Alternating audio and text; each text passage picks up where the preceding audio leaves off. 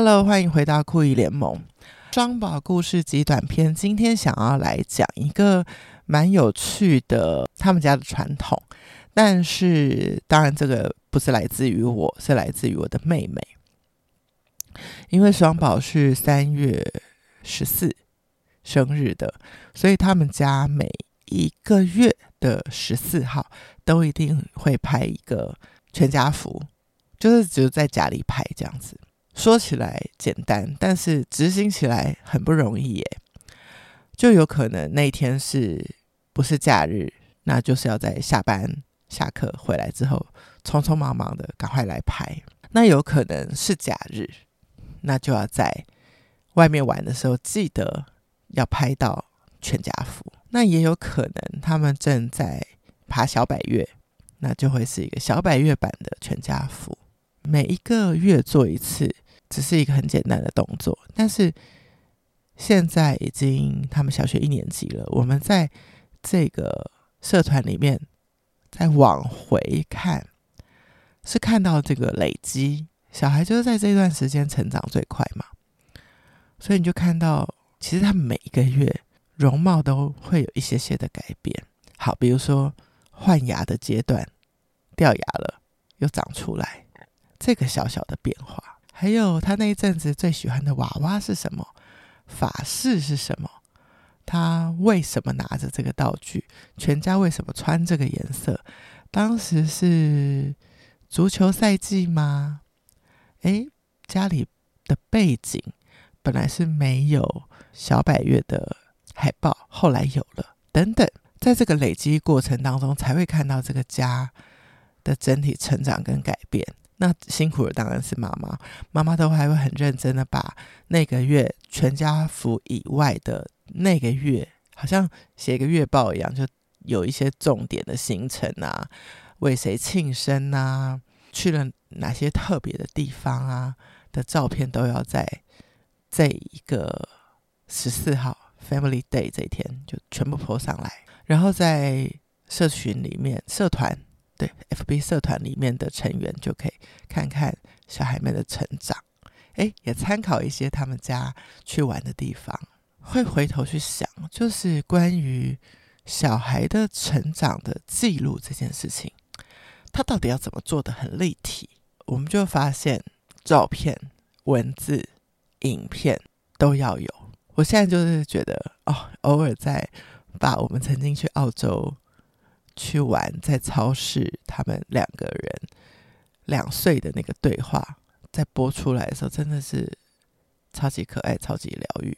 这还有一个重点是，其实小孩的记忆是是不是那么清晰的？就像我们现在也回想不太起我们自己学龄前的一些事情，都是后透过照片、透过影片、透过比如说酷姨联盟 双马故事集短片。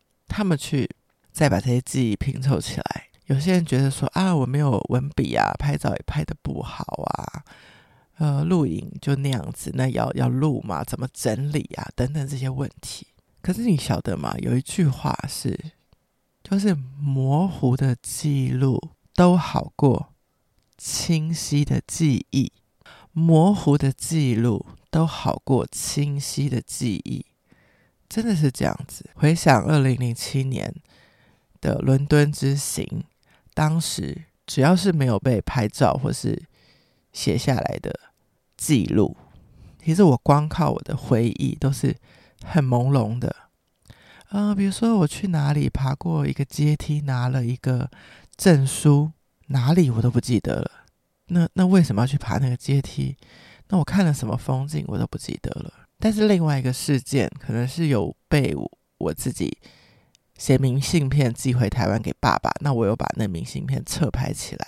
诶，我现在翻到这样子的一张照片，看着我上面写的文字，诶，原来当时是做这件事情。哦，原来我当时为了用比较便宜的方式去体验泰晤士河上的渡轮，然后我就刻意买了一个。Ted Martin 跟 Ted Britain 的套票，就是可以去穿梭两个博物馆的套票。那这两个博物馆因为有一点距离，所以它就会套票里面就会包一个短程的渡轮送你过去。那我就就这样就搭到泰晤士河上渡轮的一个感受，就是在上面风非常大，然后但是我记得是天气非常晴朗的一个下午。对，所以关于帮小孩记录的这件事情，我觉得它必须是很立体的。比如说提到我们去蓝屿的这趟旅行，妈妈从岸上的视角拍，我们从水中的视角拍，所以。妈妈拍着小孩，但是我可以拍到妈妈与小孩。对，光这两张照片到底有什么不一样？这就是酷姨希望可以陪伴家人为他们做的事情。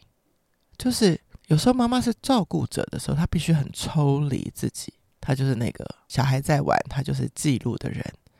但是有些时候，我希望我妹妹就是双宝的妈妈，她进去一起玩。尽情的玩，不用考量记录这件事，那我可以来帮忙记录。所以双宝的 Family Day 这个 idea，我觉得妹妹很厉害。经过时间的考验，就会知道这些的记录是混合着他们的成长的一些 fact。像妹妹是有整理她每个月的身高体重这样，然后学习学到哪里啊，英文会说了什么呀？对，就是他们的成长的轨迹。就整个被记录下来，样貌也被记录下来。还有就是，我觉得是这一份心，我们就是要记得每个月十四号，不管它是星期几，我们就是会安排一小段时间拍照。所以今天的双宝故事集短片说的应该不是双宝，说的是双宝妈咪。觉得双宝很幸福，有这样的一个妈妈，很有耐心，从小陪他们阅读英文书、中文书。所以他们现在有很良好的阅读习惯，只要是随时想要进切换到一个阅读的世界，随手抽一本书打开来，就可以到阅读的世界里面去。有时候常常跟他们聊天，会发现，诶，你怎么知道这个？诶，你怎么知道那个？有些事情是学校老师教的，有些事情是书里看来的，所以这个学习也是很立体的。所以喽。双宝妈妈很棒，给了双宝一个很好阅读世界的方法，培养他们一个好习惯。后面怎么更多解读、了解、认识这个世界，就交给他们自己喽。OK，双宝故事集短篇，今天就分享到这。